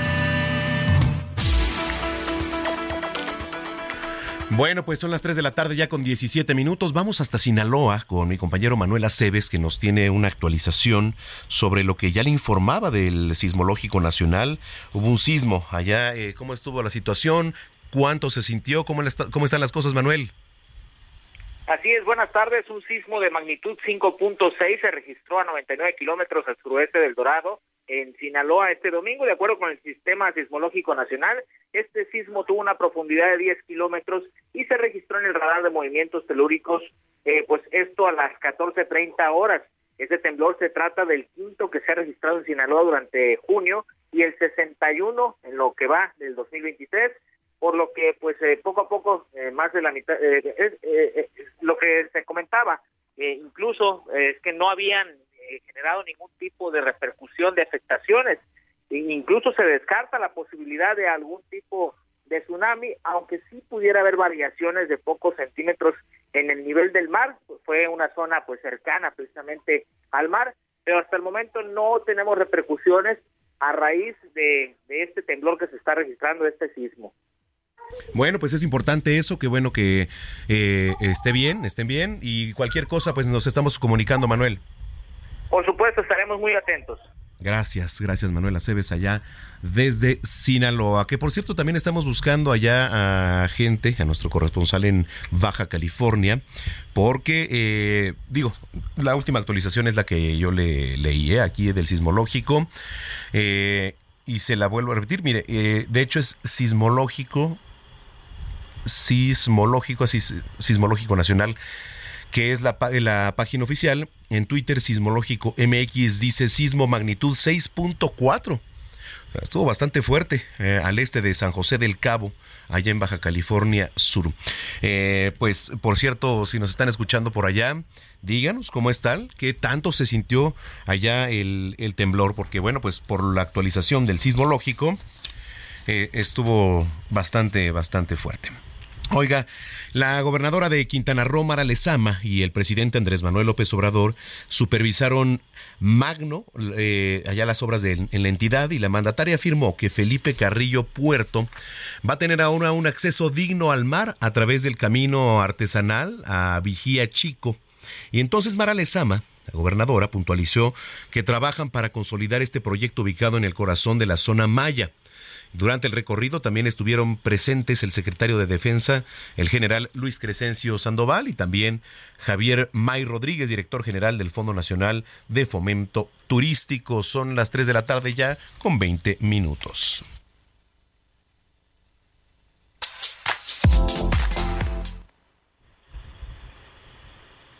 Bueno, vamos a los espectáculos. Eh, Ahí está Nayeli. Ah, ¿Cómo estás, mi querida Nayeli? ¿Cómo estás, Manuel? Qué gusto platicar contigo en este domingo caluroso. Oye, ¿qué tal? A ver, déjame ver, estamos ahorita a 30 grados, ya registra aquí, bueno, es el oh. lo que dice mi celular, yo lo creo, seguramente. me estoy derritiendo. No, aquí también, afortunadamente, y agradezco mucho aquí a la producción que nos hizo favor de traerme un ventilador, porque la verdad es que nos estamos asando también aquí. Ay, sí, luego ahí en la cabina es bien caluroso, qué terror. Pero qué bueno que ya tienen su ventilador, porque si no, no vamos a sobrevivir. Es correcto, es correcto, mi querida Naye. Oye, pues cuéntanos, ¿con qué nos arrancamos? Pues mira, Manuel, fíjate que todo esto, tú, tú y yo hemos hablado bastante de este tema de Ticketmaster y de todas estas cosas que están pasando con las preventas, con las ventas, con los cargos que pues a los clientes se les hacen. Entonces sigue este tema, porque ahora que se, que se acerca ya el eh, los conciertos de Taylor Swift. Ella fue una gran defensora de sus fans, por eso hizo todo este proceso para que compraras tu boleto, de que te inscribieras en una página, de que fueras fan eh, confirmado de ella para evitar la, la reventa. También ella ya hizo una solicitud en el gobierno de Estados Unidos para que se haga una ley en contra de este monopolio que tiene Ticketmaster en el mundo. Entonces, esto va avanzando muy lento, pero ya también eh, la Cámara de acá de México lo tomó y está haciendo como estas estas iniciativas de ley para que también se regule esta venta de boletos, para que se eliminen las preventas, para que se eliminen estos cargos que te hacen adicionales, que a veces son como del 30 por ciento más de lo que te cuesta un boleto. Entonces, creo que aparte de que va a ser muy padre ver a Taylor Swift aquí en en el Foro Sol en estas fechas que ya que ya lanzó y que aparte me dijo un pajarito que creo que va a lanzar otra más, pues también está bueno que ella sea parte de ese movimiento, eh, pues a favor de los fans, a favor de los consumidores que nos gusta ir a conciertos y que a veces por toda esta burguesa, por toda esta, esta corrupción que hay en las boleteras, no podemos tener un boleto para ir al concierto. Y los fans se han quedado. Tú lo viste con, con Bad Bunny, lo hemos visto con otros conciertos que no han podido alcanzar y que aparte se o, o son fraude o se quedan afuera o hay una sobreventa o cuando tú decides que te regresen el boleto por una, bueno, más bien el dinero que invertiste en el boleto por algo de que no pudiste ir, te regresan lo que costó el boleto, pero no te regresan lo que te cobraron extra. Entonces ya ahí perdiste, aparte de que no puedes ir a ver a tu a tu artista. Entonces es todo un tema que se está generando y que se empezó a generar en Estados Unidos eh, a raíz de lo que pasó con la, la venta de Taylor Swift. Y ahora pues ella viene ya en agosto y pues sigue el tema, ¿eh? Sigue el tema muy muy candente porque una una política en Estados Unidos, su hija no alcanzó boletos para Taylor Swift por todo este problema que hubo con Ticketmaster y ella también es una de las promotoras de la ley para quitarle el monopolio. ¿Cómo ves, man? Oye, pues no, bastante interesante, ¿eh? ¿eh? Todo lo que tiene que ver con Taylor Swift, que es un fenómeno, ¿eh? Un fenómeno. Y sobre todo porque nadie, nadie de los artistas se había tomado como este, este espacio de decir, no, yo quiero que mis fans, que mis verdaderos fans vayan a mis conciertos. Entonces, ella creó, bueno, obviamente todo su equipo creó este sistema de que te inscribas en una página, que te tienen que verificar de que si eres fan, de que aparte de que eres una persona real, porque lo que pasa también mucho en las ventas por en línea es que hay muchos bots. Entonces, eh, eh, que tú fueras una persona real y que tuvieras derecho a comprar el boleto. Entonces, si te diste cuenta ahora que se hizo toda la venta de Taylor Swift, sí hubo gente que dijo, bueno, estoy en una lista de espera de no sé cuántos, pero no hubo tanto problema como en otros conciertos. Sí, no, de, la verdad es que no, no hubo tanto problema. Oye, vamos rapidísimo a la pausa. ¿Tus redes sociales? Arroba Nayemay en eh, Twitter e Instagram y en todas las plataformas de Aldo Media Group. te mando un abrazo. Que estén muy bien. Bonito día. Vamos a una pausa y regresamos con Manuel Zamacona a Zona de Noticias.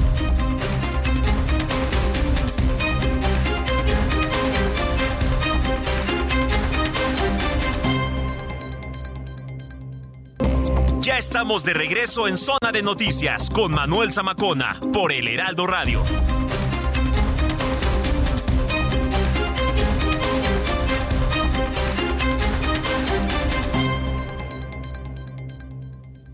Toma un minuto y piensa en tu momento favorito. Esas vacaciones en familia, por ejemplo. Ahora piensa en las empresas y en los empleos que hay detrás. El de Juan que conduce autobuses. El de Mari que trabaja en el restaurante. Empresarios y colaboradores trabajamos para que a todos nos vaya mejor. CIRT, Radio y Televisión Mexicanas. Voz de las empresas. Consejo de la Comunicación. Zona de Deportes con Roberto San Germán.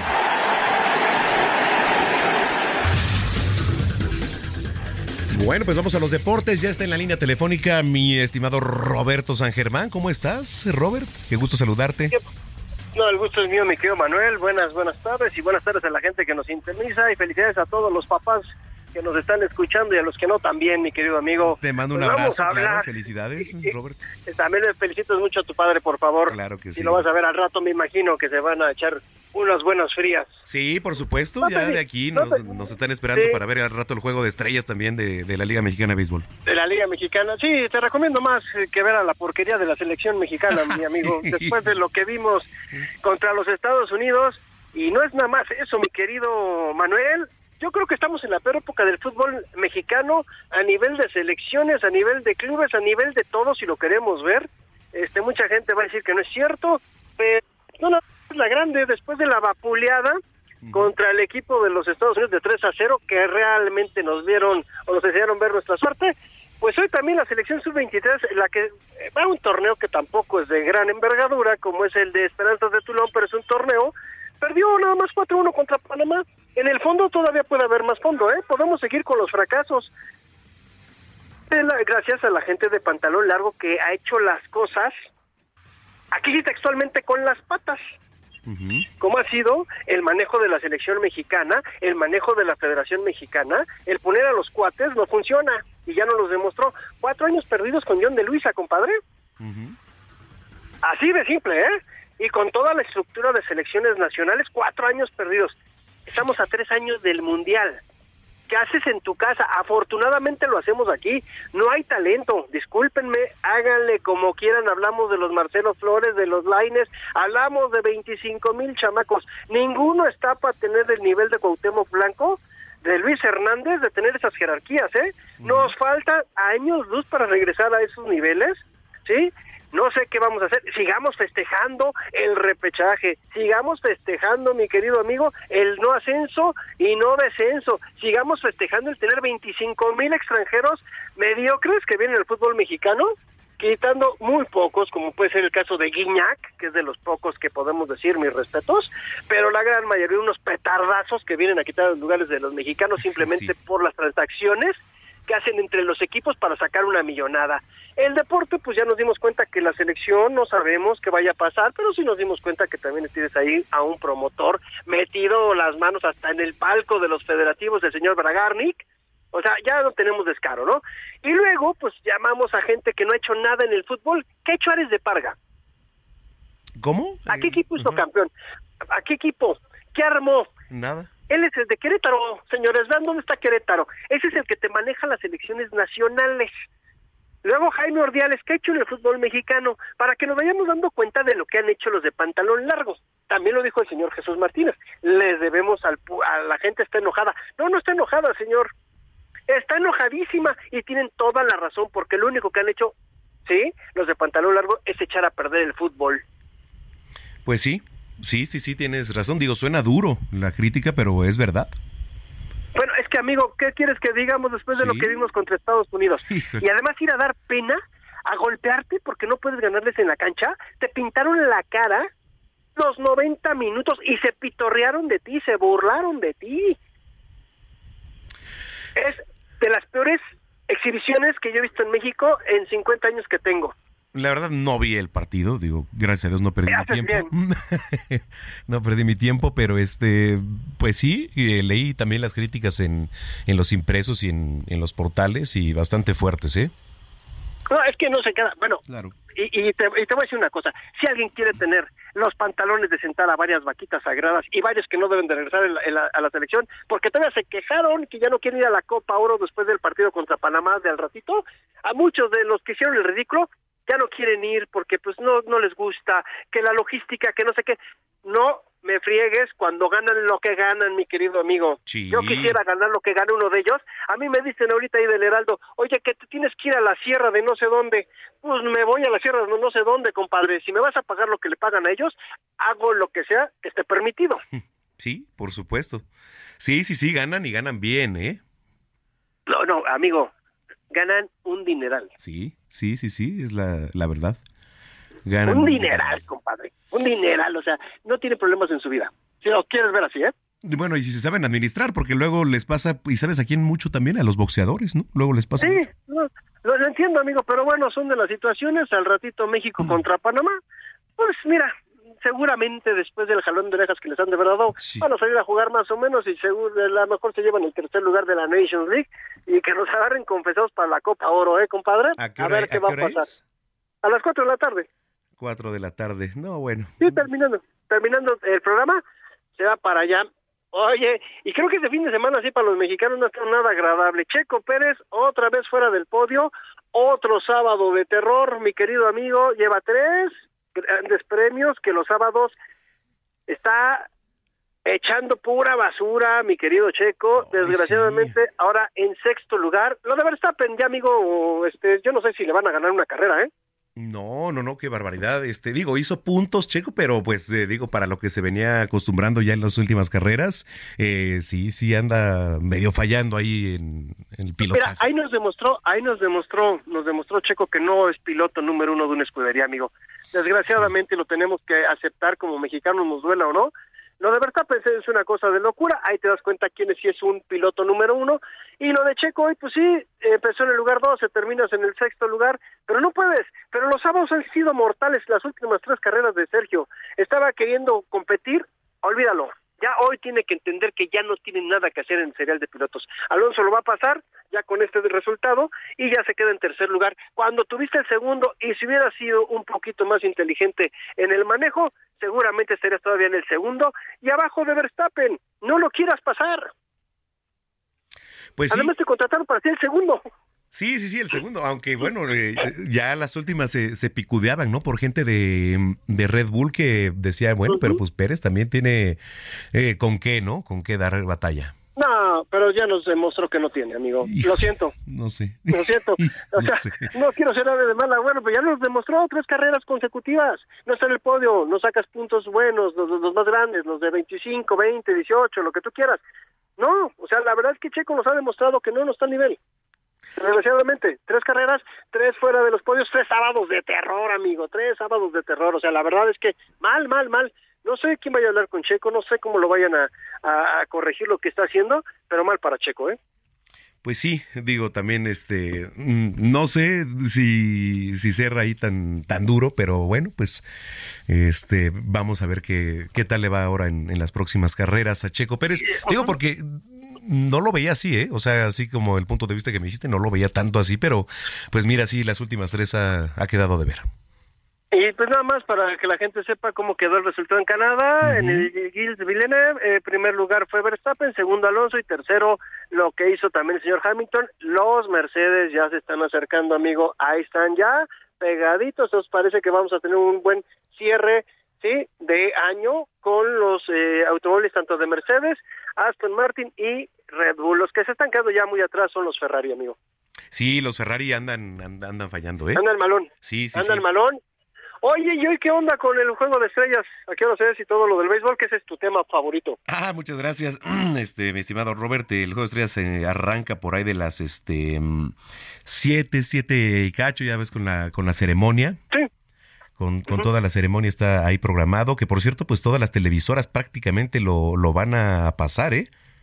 Bravos. Sí, sí, sí, esto pues la verdad este me da mucho gusto, la, la difusión que se, que se le esté dando, etcétera. Y ayer pues en el en el este derby de home runs ganó ganó Daniel Rosario, se coronó este jugador de los Zaraperos de Saltillo.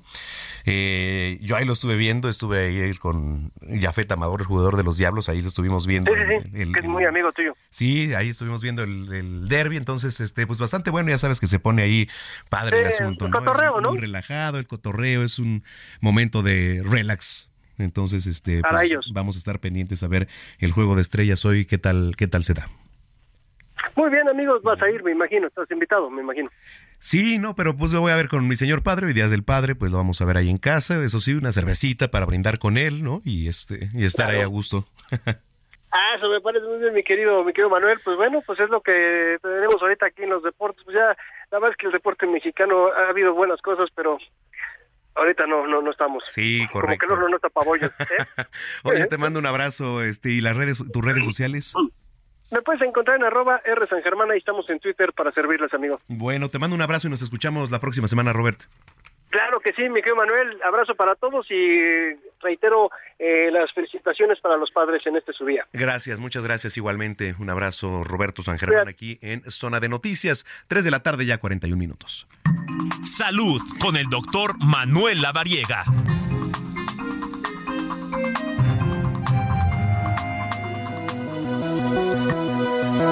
Bueno, pues en la línea telefónica, el doctor Manuel Lavariega. ¿Cómo estás, Tocayo? Qué gusto saludarte. Aquí andamos ya de regreso. Mi querido amigo, bienvenido. Qué gusto saludarte a ti, a todo el auditorio y a todos en cabina. Muchas gracias. Oye, este estaba revisando aquí el tema. Dice enfermedades de papá. ¿Cuáles son las enfermedades de papá?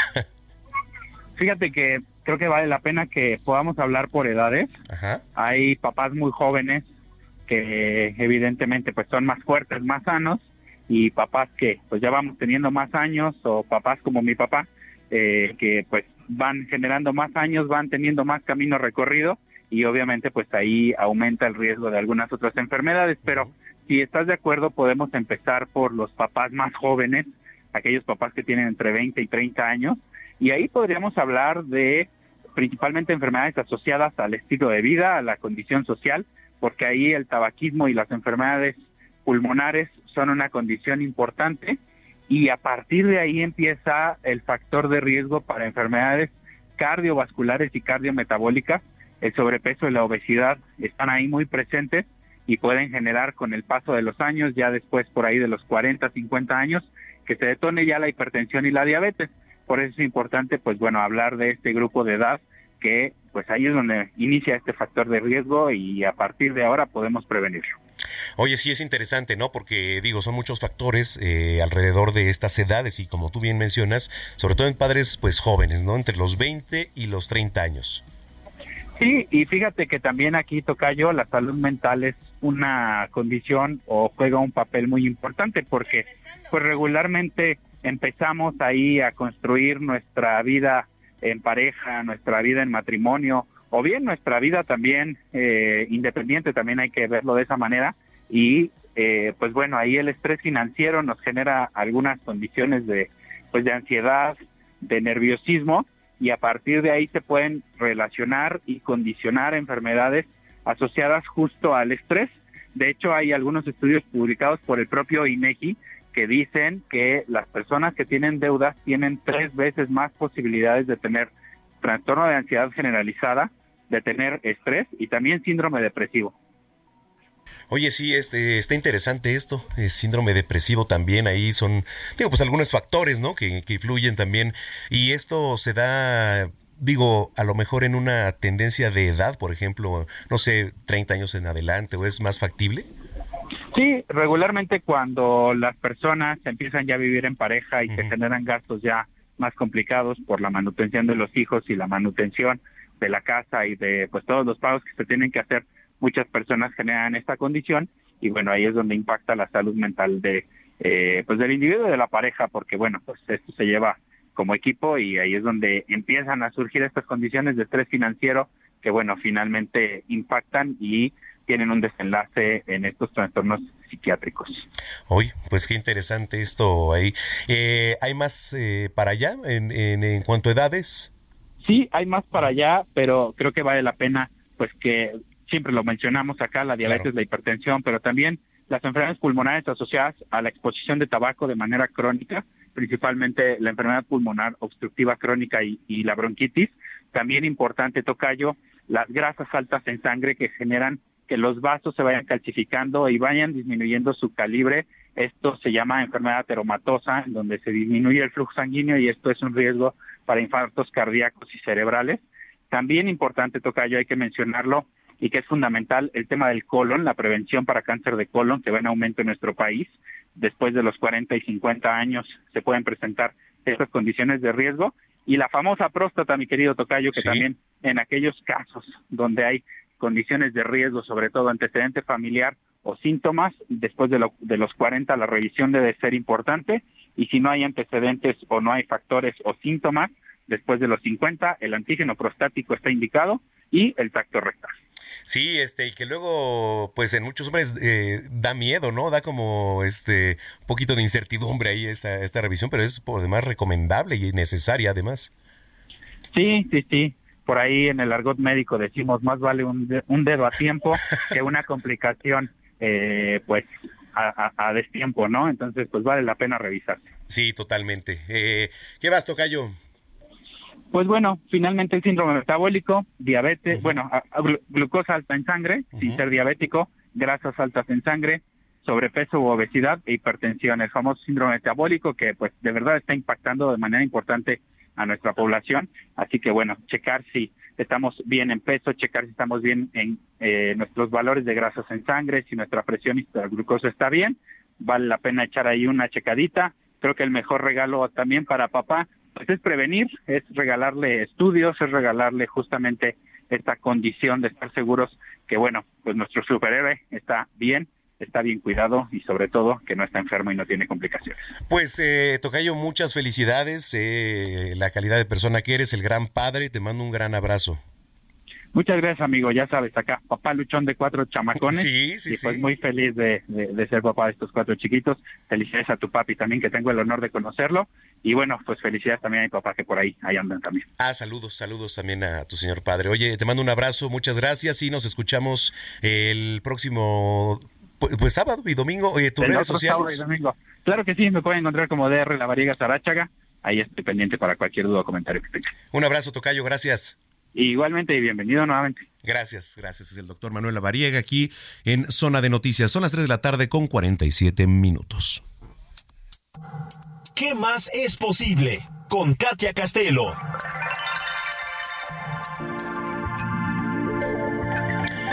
Bueno, pues ¿qué más es posible? Qué gusto saludarte nuevamente, Katia Castelo, ¿cómo estás? ¿Qué tal? Feliz domingo a todos, feliz Día del Padre a todos. Muy bien, ¿tú cómo estás? Muy bien, aquí con el gusto de saludarte por acá. Igualmente, el gusto es mío. Siempre, siempre participar en esta sección. ¿Qué más es posible? ¿Qué más es posible? Además, este, pues un tema por demás interesante, el poder de la pregunta. Ándale, ¿cómo empezamos a abordar el tema? Así es, y bueno, el nombre de esta sección es ¿Qué más es posible? Que definitivamente es una pregunta. Y, ¿Y a qué voy? Todo el tiempo nos pasamos haciendo preguntas, Manuel, pero hoy quisiera que enfocáramos muy bien cómo podemos hacer preguntas más poderosas.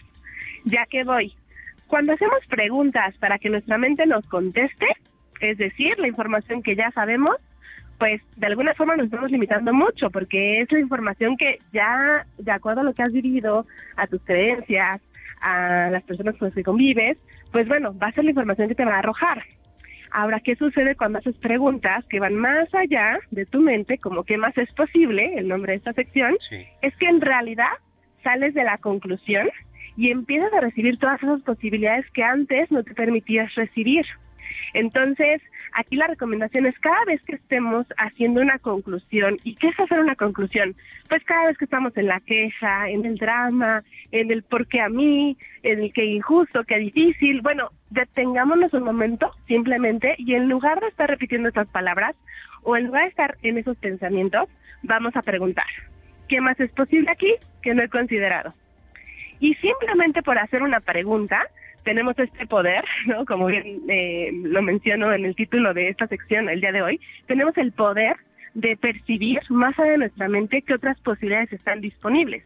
Porque cuando nos arraigamos tanto en las afirmaciones, en las conclusiones, en lo que ya definimos que es nuestra verdad absoluta, no nos permitimos recibir todo lo que siempre ha estado ahí, Manuel. Yo siempre digo que es como ver el punto negro sin distancia crítica pero cuando tú tienes una distancia puedes ver el cuadro blanco hermoso que hay, que son infinitas posibilidades. Y hoy estás pasando por una situación difícil, eh, por una emoción, un sentimiento que es pesado, pregunta, ¿qué más es posible aquí que no he considerado? Esa pregunta es mi favorita, es el nombre de esta sección, pero hay muchas preguntas más que podemos hacer todos los días para salir de esa conclusión, de ese drama, de ese victimismo, ¿no? Que de repente nos, nos envolvemos mucho por ahí. Y, la importancia de preguntarte a ti mismo, ¿no? Para, digo, en esas respuestas también buscar muchas soluciones eh, y, y tomar decisiones en el día a día.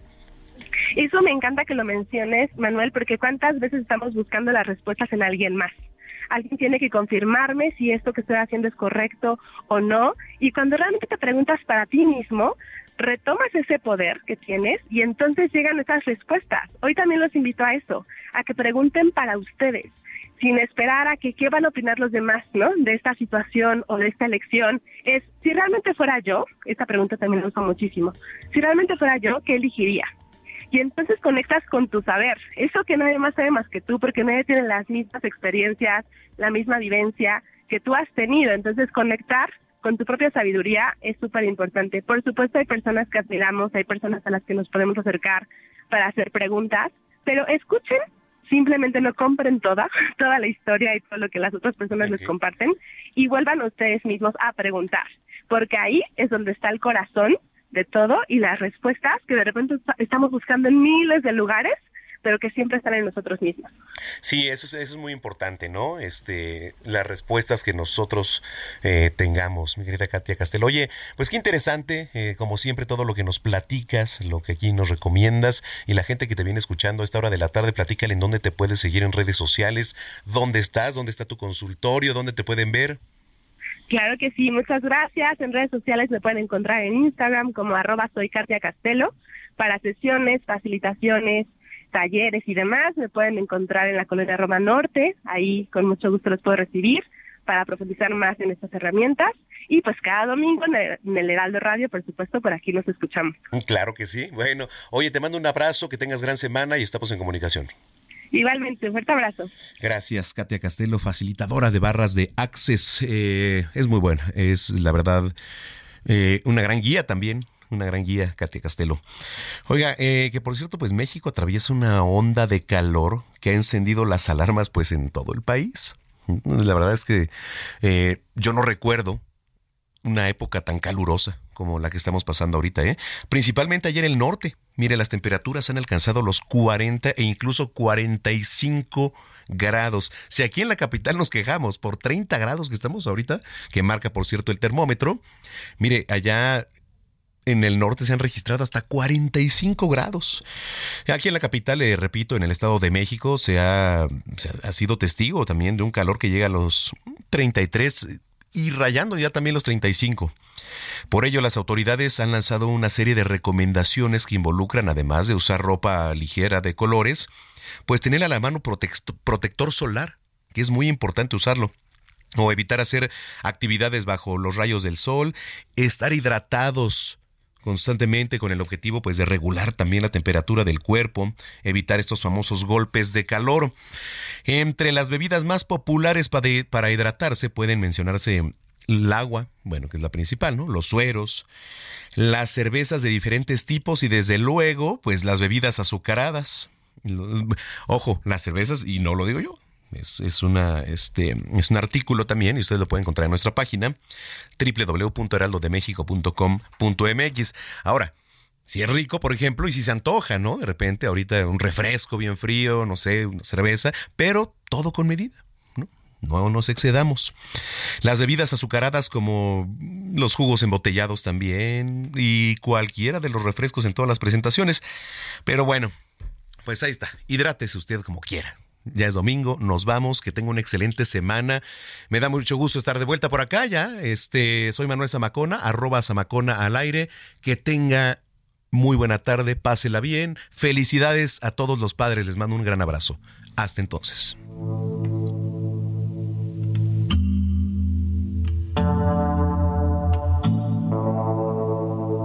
No quiero perderte, me muero enredando mis dedos en tu pelo.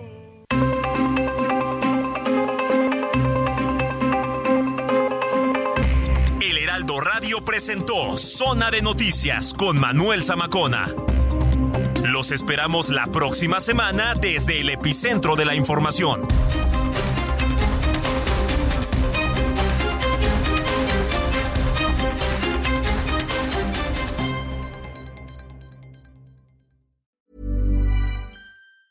If you thought the only way to get a more defined jawline with natural looking results was through surgery, think again. Juvederm Volux XC is a non surgical injectable gel filler that improves moderate to severe loss of jawline definition and can help you achieve natural looking results with little downtime. Even better, this improved definition lasts up to one year with optimal treatment. No maintenance required. Improve jawline definition for a smooth, sculpted look with Juvederm Volux XC. For important safety information and to find a licensed specialist, visit juvederm.com. That's J U V E D E R M.com. Not for people with severe allergic reactions, allergies to lidocaine, or the proteins used in Juvederm. Common side effects include injection site redness, swelling, pain, tenderness, firmness, lumps, bumps, bruising, discoloration, or itching. There's a risk of unintentional injection into a blood vessel, which can cause vision abnormalities, blindness, stroke, temporary scabs, or scarring. Talk to a licensed specialist to find out if it's right for you.